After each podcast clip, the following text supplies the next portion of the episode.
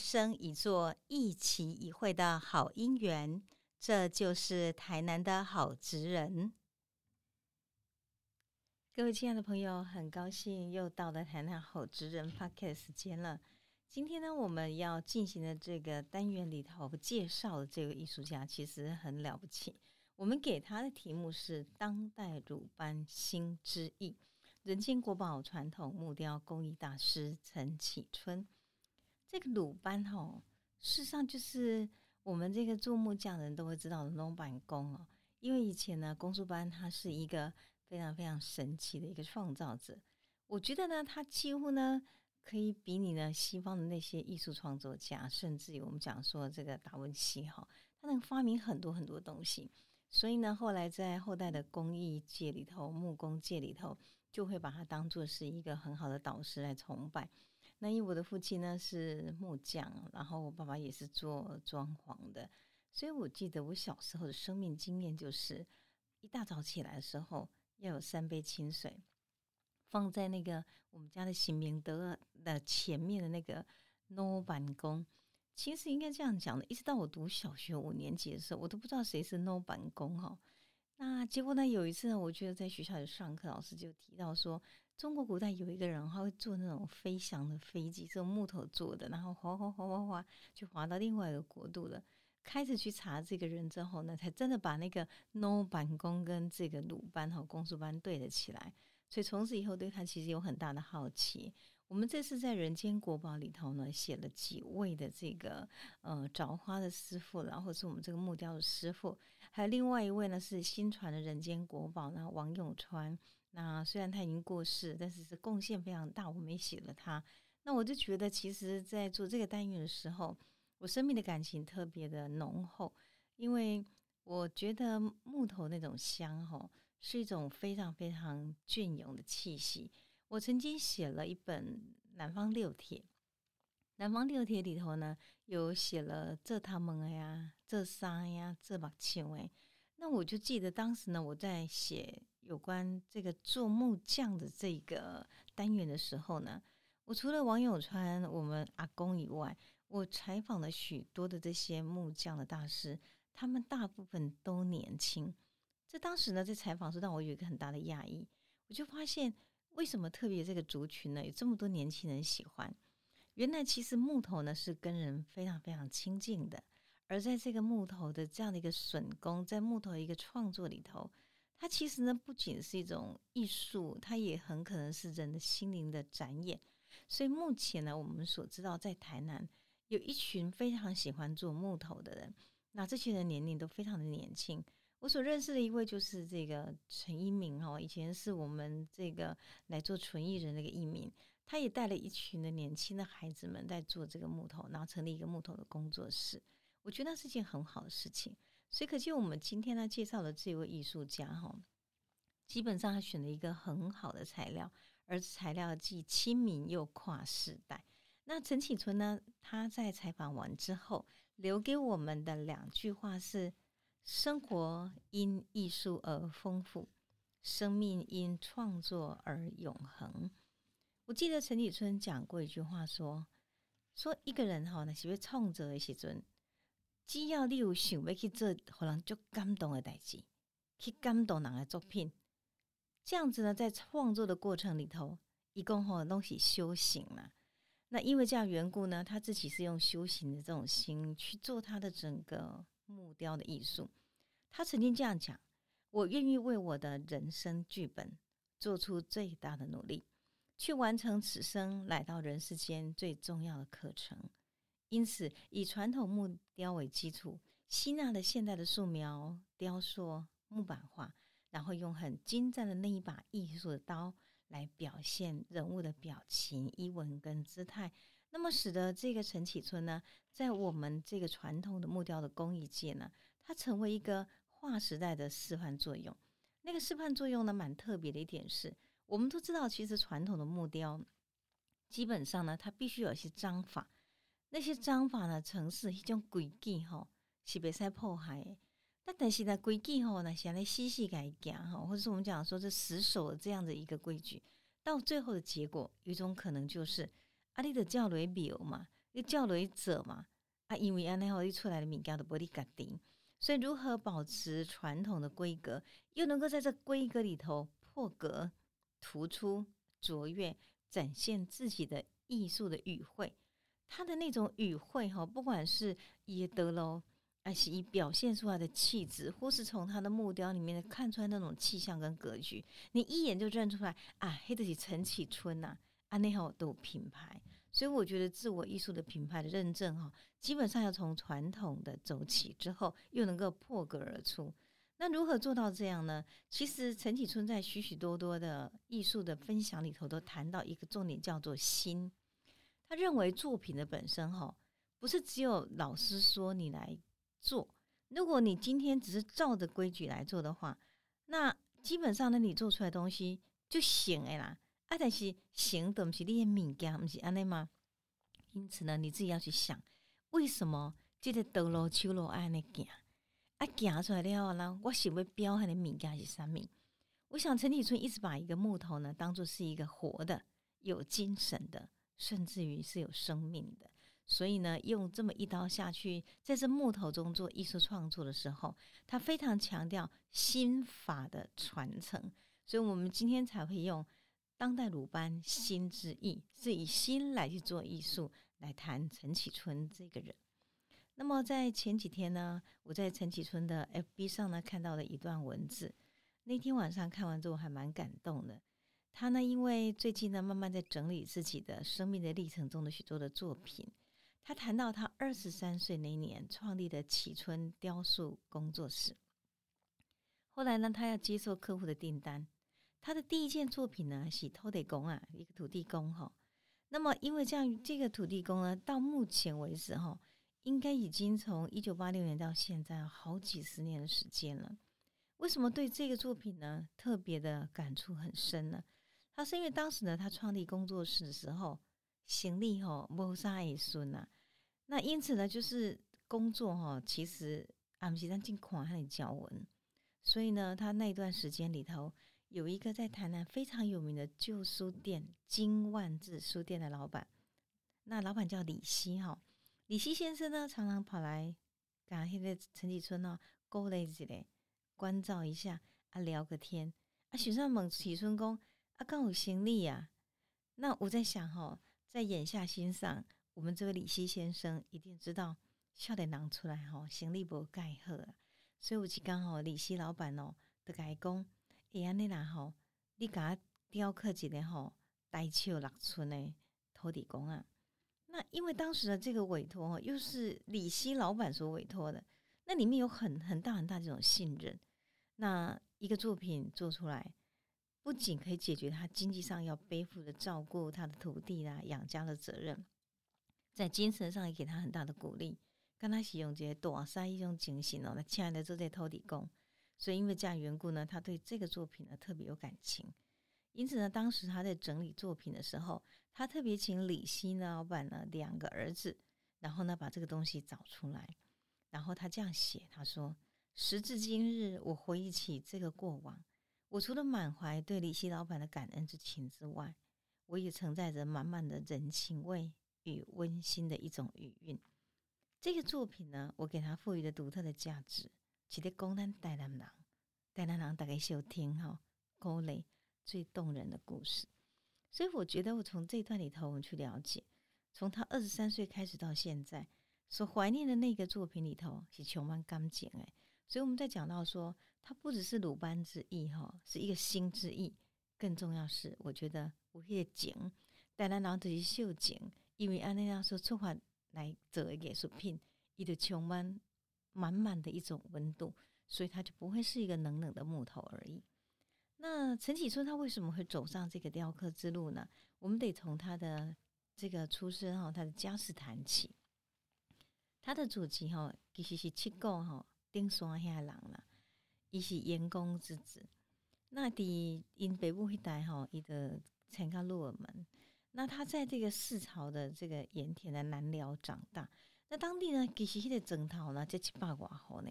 因为伊爸爸爱国语爱记记，所以呢，有迄个机会吼，就担任这个当时盐务局的公务人员，他负责监督的是一个盐务。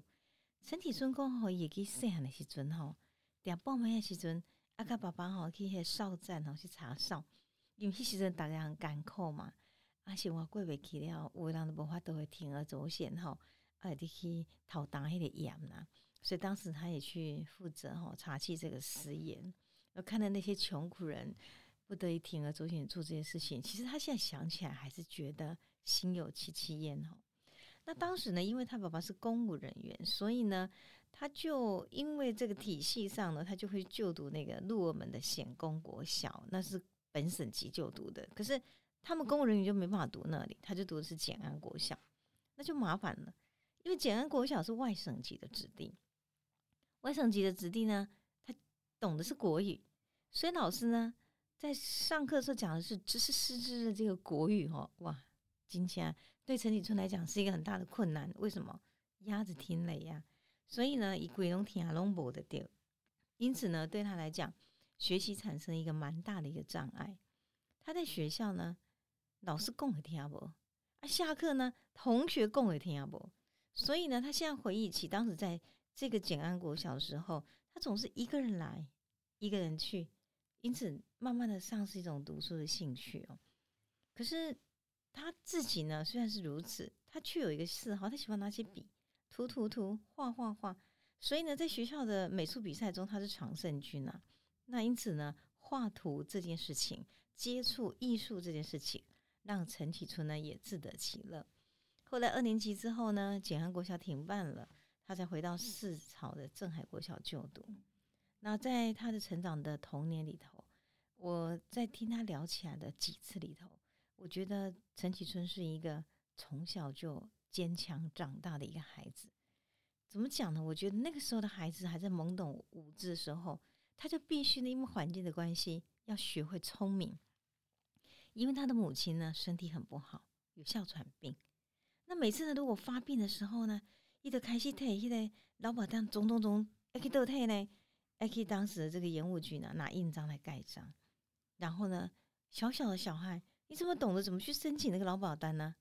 没办法，强迫长大的童年是命运所致哦。所以呢，陈启春呢，后来呢，他一直回想起来，他常说，如果当时没有劳保制度，我们家早就家破人亡了。因为母亲的医药费他们是负担不起的。所以后来呢，也因为这样缘故哈，他到了老这个长长成自己成为一个有一方企业以后。劳工局只要有事情找陈启春老师，我觉得他都非常乐于相助，因为呢，他觉得劳工局能够照顾劳工，劳工局呢能够提供这些劳保上很多的协助，也是因为这样缘故呢，当年照顾他家人，我觉得得之于人，然后呢，今天就还之于人这种心态，也是陈启春呢就秀紧了几个尴尬。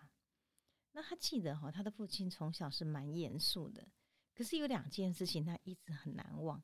第一件事情就是国小五年级的时候，啊，细汉囡仔吼，拢家己主流自自立自强啦，家己按主流主在行出去，啊，不让家己接送，所以都家己骑车。有一个骑车，骑到怎么跋倒，啊，就他手就摔断。他记得有一天晚上，吼，他的父亲呢，用非常舍不得，而且很温柔的口气跟他说。阿光不好啊，照顾你，我的手半个变安嘞。所以那那个是他很难忘的回忆。觉得父亲其实虽然是严肃，可是在他的心目之中一直很不舍。陈启春必须要在这么辛苦的童年中，然后呢，慢慢的一点一点强迫自己长大。在那年，他父亲呢也病重了，一直是在住院的。所以呢，也就因为这样缘故呢，在陈启春的这个童年里头。他其实是在父亲跟母亲的病痛中呢，然后就觉得我今天一定要负起养家的责任。那正好那时候呢，那个南辽的永正公在造庙，他有到庙里面去看那个造庙的雕刻师哦，那个雕刻不知道为什么他就觉得看了好着迷哦，他就说我够厉害啦，应该我脑花懂了，没这就用雕刻的雕，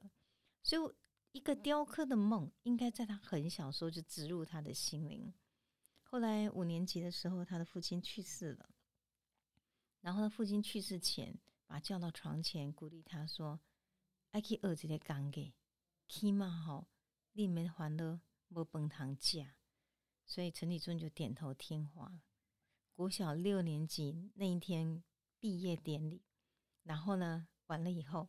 因为他的阿伯曾经跟他讲说：“要出来去学啥呀？”那天呢，就开始早种哦。迄刚毕业典礼哦，完全拢无休困啊，都催伊个阿伯讲：“你敢会使催催我吼去迄个诶台南民欢路，听讲要做啥，要学啥就对了。”结果呢，他的阿伯那天下午呢，被他找到了以后，真的就带他坐公车。陈启春呢，对那一段路呢印象非常深，他都记得当时呢大概是五点外时吼，那去到台南市的府城，然后离宝比老乡落车。落车了，那行行行行到民宽路的雕刻店，然后呢，因因那边吼就开始去甲迄个诶，当时这个先生牛咧讲吼，安迪亚咧讲的时阵呢，陈启尊就视望了一下这个当时的那个雕刻店，然后呢，看了一下那个地上呢有一颗有一个掉下去的木屑，大概一公分见方，然后他就把它含在嘴巴里，含了很久。他到现在都很难忘那个感觉，那个木头哈很香，然后含在他的嘴巴里头那种感觉是一种很特殊的芬芳，然后自己仿佛觉得在他的鼻、口、心、眼之间，那个木头是沁入他的生命的所有细胞跟肌肤里头，所以含在嘴巴里很久很久。那可能是一个陌生却又熟悉的木头香，就沁入了他所有的全身，有一种冥冥命定的感觉。他觉得这是外恩魂。这一个国小那天毕业的十几岁的孩子，他就当时做了一个决定，他告诉自己：“我被几细郎这雕刻。”那是他当时下的决定，然后用一辈子呢来做实践。所以当时他呢去耳塞呀，其实家里没给他什么东西。几条地口，几条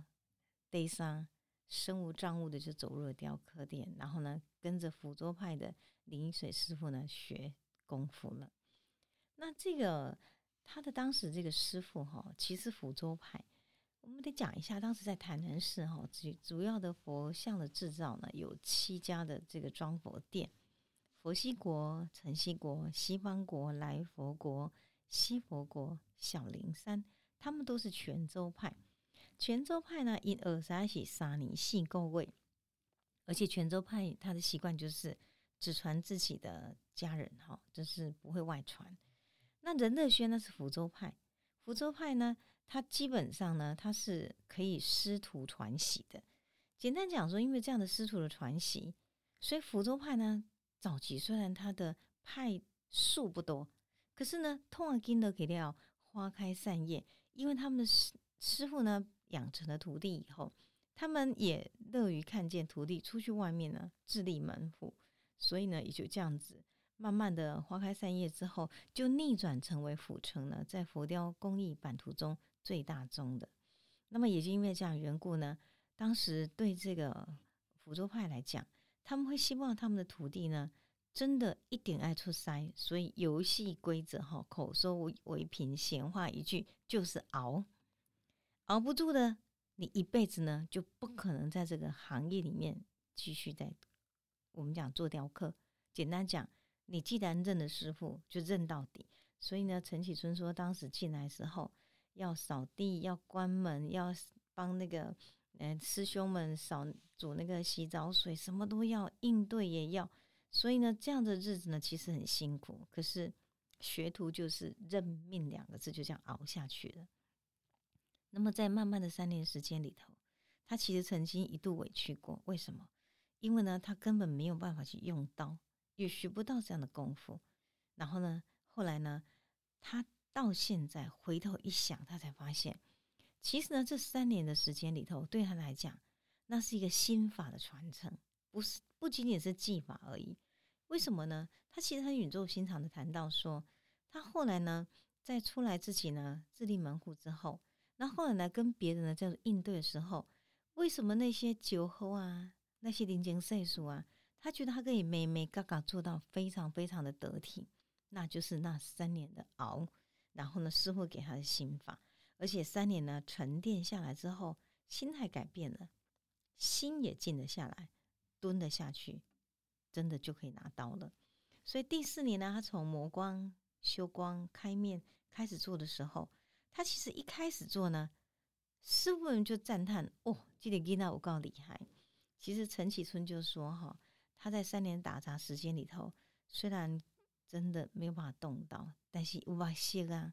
也在一边看这边看，把所有师傅们的刻工技巧都默默背在心里。所以白天虽然很辛苦。”晚上呢，把所有事情的杂物都做完之后，然后陈启春常常在心里头去默记、去默想。那白天的时候，师傅是怎么用刀的？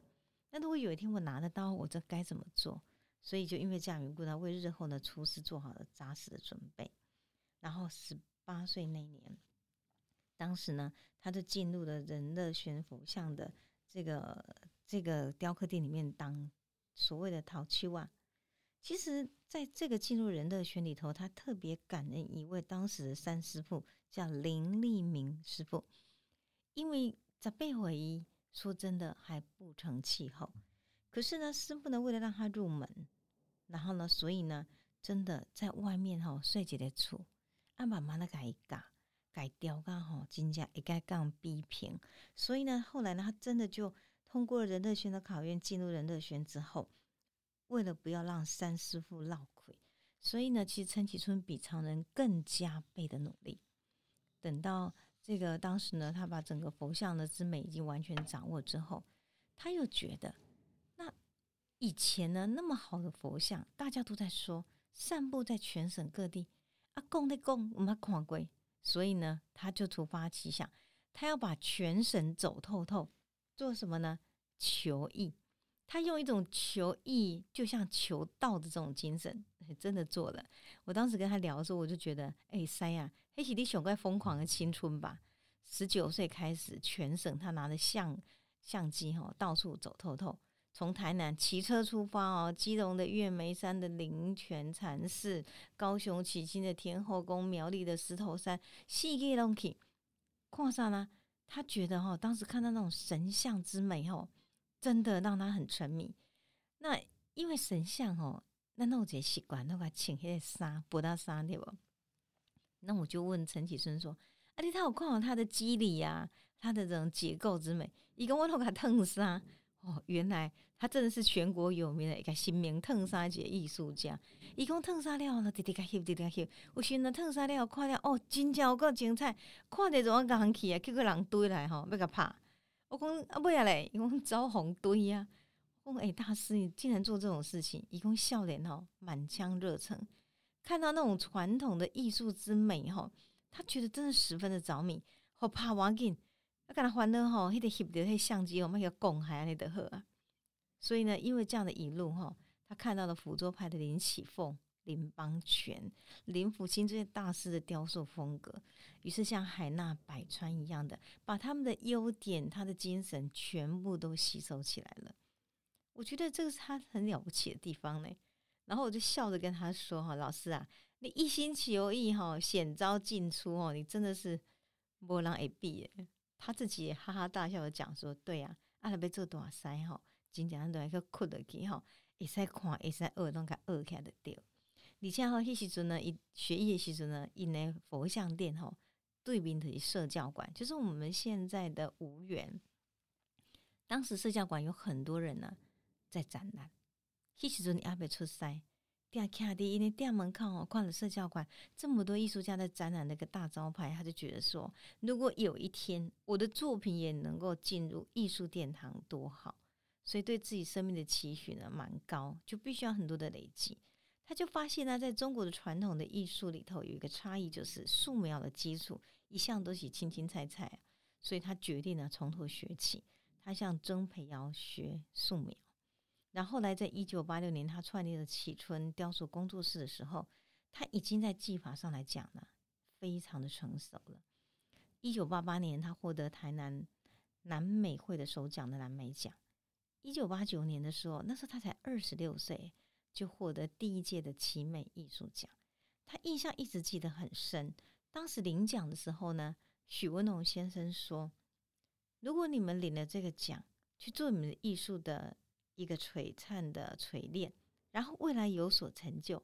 不用拿来回报奇美博物馆，要把这份奖金化作艺术的动力再传下去。这句话他到现在还记得。所以陈启春在五十岁之后，事业基础也稳固了，他就把许多获得的奖项呢，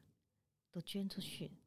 就如同奇美当时呢，去提拔他这一位新人，或是这一位年轻的艺术家一样。陈启春说：“爱永远有利息在人间，奇美博物馆的爱是这样，他的爱也依然如此。”我一直觉得这是在我们台南很美、很美的一朵花蕊。那个花蕊呢，让我们遍地开出美丽的艺术之花了。那你怎么讲陈启春的雕塑作品呢？他有一个非常好的一个专辑，然后呢，在他得了这个我们人间国宝的这个工艺木雕保存者的时候，我们国家曾经帮他拍了一个纪录片。那么这个纪录片里面呢，讲到了陈启春呢。他自己呢，他整个学习的一个历程。那么除了这以外呢，他也让大家呢对于这种的工艺呢特别有了解。那如果各位有兴趣的话，不妨可以上网 Google 去看，那个题目叫做“诚心起义”，继承你的内心，启发你的艺术的诚心起义。我们在里面看到他的佛像的雕刻，哈，是集福州派的高挑风格，泉州派的圆润风格。还有更重要是西方的人物写实美学这种艺术集于一身的最大最大的一个展现。我个人蛮喜欢他的一尊哈牛章的木雕像，那是一个驻茶半托且尊者。那这个重点是因为我觉得那幅雕像哈给我感觉它一种宁静，那个宁静是因为这个尊者呢他是扫扫地扫心地致敬。静心地，然后呢，因此呢而来有所开悟，所以对在他那种整尊佛像里面哈，所表现是无欲则刚的一个气派，我觉得那个感觉哈，好像我自己在看，蛮像陈启春老师脸庞诶。也许对我们来讲哈，每一个雕刻师都会把他自己的心眼，把他自己的心愿，把他所有生命中的成就感，就住在一个他所雕刻的一个佛像或是一个木雕像里头。在那一尊的罗汉呢，气宇轩昂，又很宁静致远的这种神情中，其实我仿佛会看到那年小小的一个小孩，他在一个通通都是外省人的小学里头，听不懂国语，怎么办呢？抬头听不懂国语，下课听不懂国语，于是只好低着头，一直画，一直画，一直画，然后呢，最后呢？他就走上了艺术的殿堂，走啊走啊，几年之后，他终于走到了一个人间国宝的使人尊敬的位置，然后获得如雷的掌声。一个艺术在他的生命中，应该最大的成就是来自于他的决心。您听完这个故事，你有没有也像陈启春老师一样，在那小小的立定志向的年纪里头，你就把一个木头含在嘴巴里头？然后吞下去，告诉自己：“哇，七郎都没这雕刻呢。”那如果能够这样，我觉得这个当代鲁班那个新智义，他的学习态度也就放到您的生活里、生命里了。谢谢各位今天跟我们分享陈启春这位艺术家。